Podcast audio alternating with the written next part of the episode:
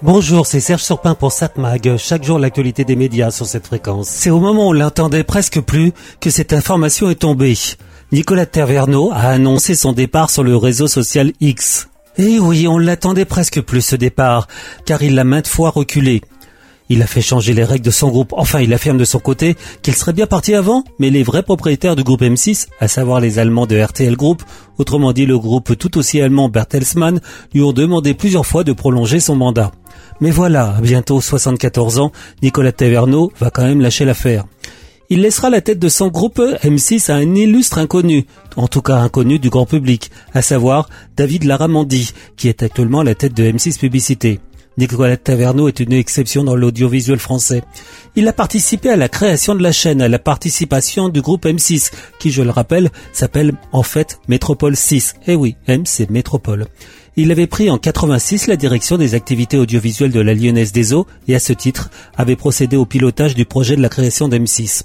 En 87, il est nommé directeur général adjoint de Métropole Télévision M6 et cela aux côtés du PDG Jean Drucker, décédé en avril 2003. Il l'a remplacé au poste de président du directoire de M6 en 2000. Pour vous donner une idée, chez France Télévisions, entre-temps, il y a eu au moins 8 ou 10 patrons. Enfin, je sais plus. Il faut dire qu'entre-temps, l'audiovisuel public a fusionné. En tout cas pour la télévision. Du côté TF1, on a eu au moins 5 patrons qui se sont succédés. Et donc, M6, deux patrons, Jean Drucker et Nicolas Taverneau. Combien ont cru pouvoir prendre sa place? Et à chaque fois, c'est simple, ils ont été éliminés, forcés de quitter la place. Nicolas Taverneau, est-ce qu'on l'appelle une grande gueule des médias? Il est vrai qu'il n'est pas le seul dans ce domaine, mais je peux vous dire que quand il s'exprimait, il s'exprime car il est toujours là. En tout cas, on sait, on savait que ça allait être un spectacle. Tout cela pour critiquer le service public et ses supposés avantages, pour dénoncer les lois françaises qui limitent le développement des groupes audiovisuels français par des règles qu'il estime inutiles. Mais c'est aussi lui qui a fait de la petite chaîne qui monte une grande chaîne, à la base supposée musicale, cette caractéristique a été entre-temps presque abandonnée, laissée à sa sœur W9. Certaines mauvaises langues disent que, en effet, il a fait de M6 une chaîne qui a monté, mais maintenant elle redescend. Ce qui a fait son succès, des émissions comme Le Bonheur est dans le pré, Top Chef, Pékin Express, sans oublier Love Story et ses déclinaisons, tout ça a fait une grille qui n'est plus aussi innovante. Pire, justement, les innovations récentes ont été rarement concluantes. La plupart sont des échecs. Alors est-ce la raison de son départ alors qu'il laisse la boîte en très bon état financier? Lui qui a la réputation d'avoir des oursins dans ses poches. Mais cela dit, c'est la tradition du groupe RTL que de bien gérer avec beaucoup de prudence. Avec moins de la moitié de l'audience du groupe TF1, il a pourtant fait de M6 une société tout aussi rentable. Un gros échec, mais c'est pas vraiment de sa faute, la fusion ratée avec TF1 justement. Il aurait dû même prendre la direction du nouveau groupe ainsi constitué. Mais là, ce sont les règles anti-concentration qui ont bloqué tout ça. Je résume, mais c'est quand même ça. Cela dit, Nicolas Taverneau aura le temps avant son départ de lancer la nouvelle plateforme de vidéo à la demande et replay qui va désormais s'appeler M6+. Et là, M6 fait comme TF1, miser sur l'audience non linéaire, une tendance impossible à laisser passer. Quoi qu'il en soit, c'est toute une époque qui va s'en aller avec le départ de Nicolas Taverneau.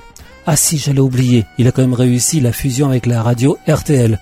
C'était pas si évident car au départ, M6 était plus ou moins une filiale de RTL. C'est quand même cette dernière qui a été mangée par son ex-maison-fille. Cela dit, là aussi, du côté d'RTL, la situation n'est pas mauvaise mais les audiences sont en baisse constante et il faut réagir. Ça sera donc cet illustre inconnu, David Laramandi, il va devenir très connu, qui va diriger le groupe M6, ce qui prouve que la priorité du groupe est d'abord la rentabilité, avant tout. Mais il est vrai qu'il aura une équipe derrière lui qui connaît bien les programmes et le futur des médias. 7 Mag, l'actu des médias. Bon, cela dit, à voir la télévision ce soir et pas seulement sur la 6. Sur TF1, Colanta, le chasseur d'immunité. France 3, les Pénacs, la série policière, mort au champ du coq.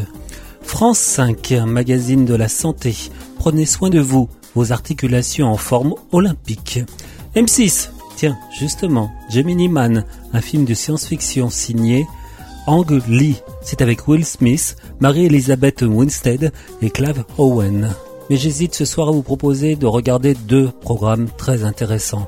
France 2 vous propose un documentaire historique, Manouchian et ceux de l'affiche rouge. L'histoire des résistants communistes immigrés parisiens emmenés par Misak Manouchian qui ont lutté contre l'occupant nazi durant la Seconde Guerre mondiale. Évidemment, c'est à l'occasion de la rentrée au Panthéon de Misak Manouchian et sa femme. Ça sera suivi à 22h50 par un documentaire, La police de Vichy. La police de Vichy de 40 à 44 a été la clé de voûte du régime de Pétain. On ne doit pas l'appeler maréchal, il a été destitué. Et de sa politique de collaboration avec l'occupant allemand. Autrement, vous pouvez aussi regarder ce soir Arte qui propose un documentaire. Ukraine, un combat pour l'histoire. Instrumentalisation, confrontation et réappropriation des récits, la guerre en Ukraine est aussi une guerre des histoires qui remonte jusqu'au Moyen Âge. Guerre en Ukraine, deux ans déjà. Pour se justifier, Poutine instrumentalise des siècles d'histoire. Quand on prive un peuple, une nation de son histoire, c'est extrêmement violent. Comment résister et construire l'avenir Les Ukrainiens ne veulent pas que l'Ukraine ressemble à la Russie. Anatomie d'une guerre dans une théma spéciale. Ukraine, un combat pour l'histoire, mardi de 20h55 sur Arte. Mais vous pouvez aussi regarder sur France 2 le documentaire Manouchian et ceux de l'affiche rouge. 7 Mag, l'actu des médias.